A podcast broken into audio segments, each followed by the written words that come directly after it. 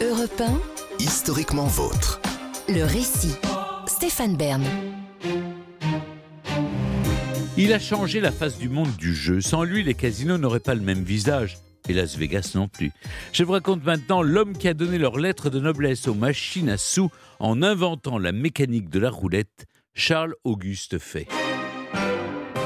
Si le cinéma en a fait un mythe, tout n'est pas faux dans ce que les westerns ont montré des saloons où se pressait à chaque heure du jour et de la nuit une clientèle haute en couleur composée de trappeurs, bûcherons, mineurs, cow-boys ou soldats sans oublier quelques plumitifs en mal de copie.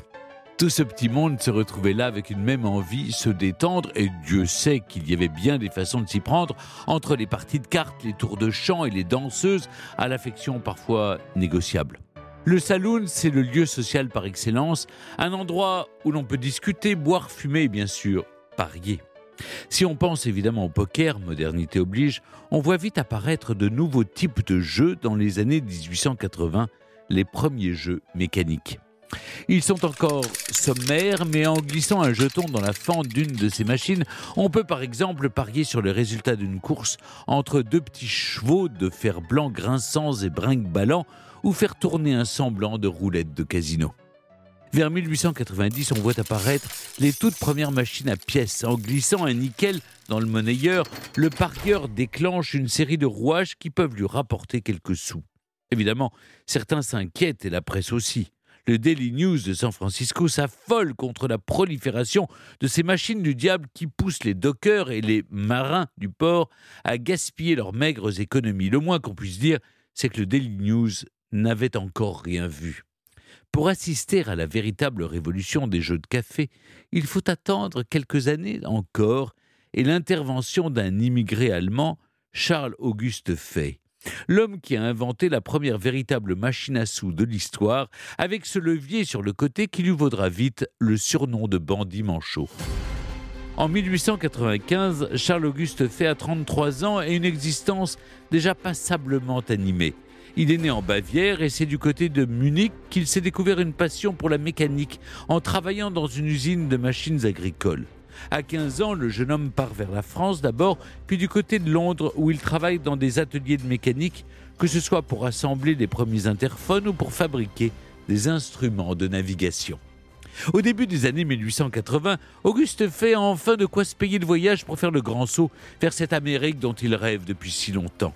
Il rejoint d'abord New York, mais le peu de famille qu'il a sur place rentre au pays et le jeune homme décide alors de quitter le climat plutôt rude de la côte Est pour les rives ensoleillées de la Californie.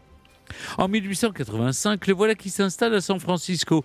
Auguste adopte un nouveau prénom pour mieux s'intégrer à son nouveau pays, Charles. Toujours passionné de mécanique, le néo-californien se trouve un emploi dans une compagnie de téléphonie. Mais la vogue des premières machines de jeux mécaniques lui échappe d'autant moins qu'il en est convaincu, il peut améliorer largement les capacités de ses engins encore rustiques.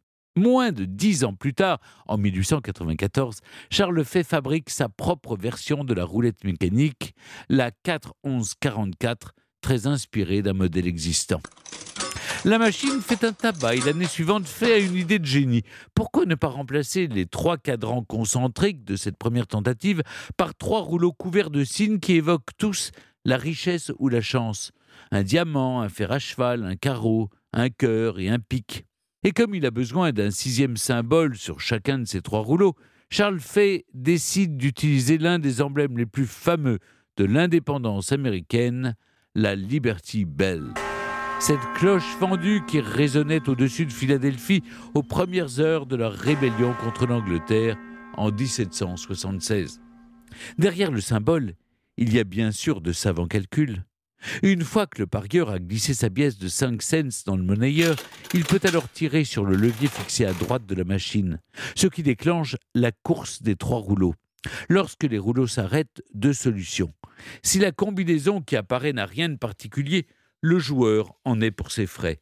En revanche, si deux ou trois symboles identiques apparaissent, une cloche teinte et les pièces pleuvent. Le gain, lui, varie en fonction de la combinaison qui s'affiche. Avec deux fers à cheval, le joueur récupère sa mise. Avec trois piques, c'est quatre nickels qui tombent, soit 20 cents, et ainsi de suite. 30 cents pour trois carreaux, 40 cents pour trois étoiles. Et si ce sont les trois cloches fendues qui apparaissent, c'est le jackpot. 10 fois la mise, soit 50 cents, ce qui n'est pas cher payé quand on sait que ses chances d'y arriver sont très exactement d'une sur mille. C'est simple, c'est ludique et surtout, cela fonctionne. Parce qu'en abaissant lui-même le levier, le joueur se donne l'illusion, plus ou moins consciente, de maîtriser quelque chose. C'est évidemment faux. Charles Fay s'est assuré que les probabilités jouent en sa faveur. La machine garde 40% des sommes qu'on y dépose.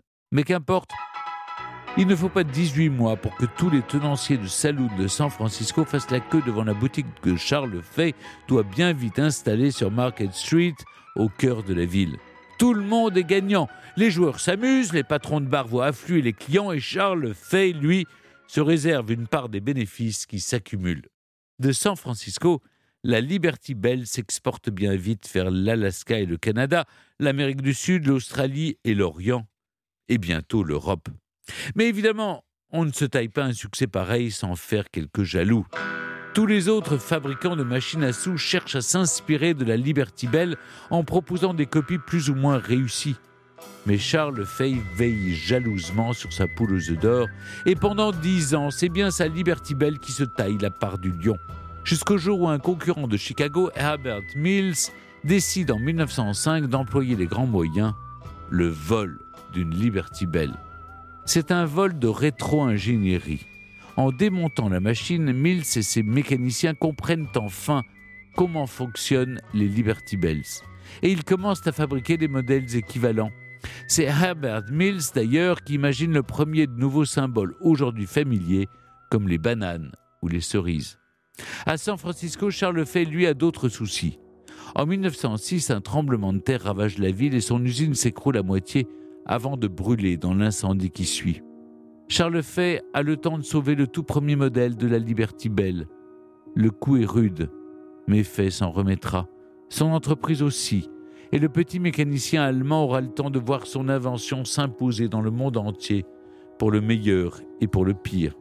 Lorsqu'il meurt en 1944, Charles Fay peut d'ailleurs se vanter d'avoir défié toutes les statistiques à titre personnel. En 1885, un médecin américain lui avait diagnostiqué une tuberculose et ne lui avait donné qu'un an à vivre. Le moins qu'on puisse dire, c'est qu'avec presque 60 ans de rab, Charles Fay a vraiment fait sauter la banque. Europe historiquement vôtre.